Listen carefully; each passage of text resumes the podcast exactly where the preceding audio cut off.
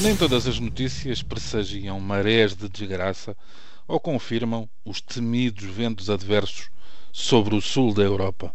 É verdade que num ano particularmente difícil para os europeus periféricos, face ao centro geográfico e económico que é Berlim, podíamos e devíamos estar a ser brindados, ao menos, com as bênçãos do clima. Nem isso. Como uma desgraça nunca vem só, temos que suportar chuvas, ventos e frios fora da época e já começamos a fazer contas ao que estas nuvens negras nos vão trazer de despesa desde a agricultura ao turismo.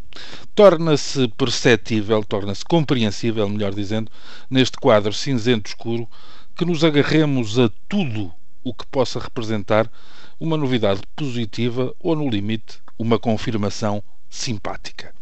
É o caso de uma notícia trazida até nós pelo Jornal de Notícias e que nos dá conta de uma conclusão animadora de um estudo realizado pela Universidade de Navarra, tendo como ponto de foco a alimentação.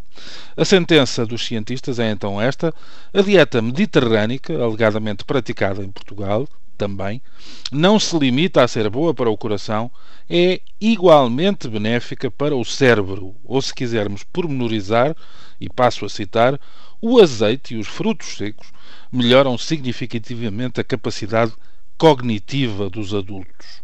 Ora, vamos lá dissecar a história. O Departamento de Medicina Preventiva e Saúde Pública da Universidade de Navarra teve como base de trabalho 522 adultos com idades compreendidas entre os 55 e os 80 anos.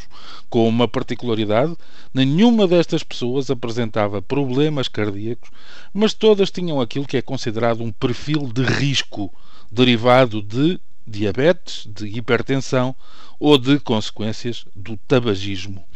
Parte deste grupo adotou a dieta, a dieta mediterrânica e, passados seis anos e meio, seis anos e meio, foram realizados testes que visavam apurar eventuais problemas de deterioração cognitiva. Ora, segundo o jornal espanhol El Mundo, que refere declarações do cientista responsável por este estudo, Miguel Ángel Martínez, a incidência de problemas cerebrais era substancialmente mais baixa naqueles que tinham perfilhado a referida dieta.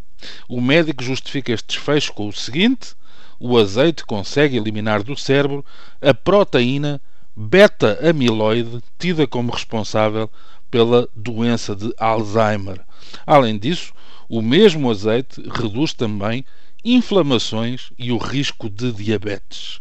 O estudo publicado pelo Journal of Neurology, Neurosurgery and Psychiatry, defende que, ainda assim, são necessários mais estudos para apurar ainda melhor as propriedades antioxidantes da dieta mediterrânica. Está confirmado então que os cereais, as frutas, as hortaliças, o peixe mais do que a carne, alguns laticínios e as gorduras ligadas ao azeite e às nozes nos deixarão mais próximos de evitar a degradação do nosso próprio cérebro.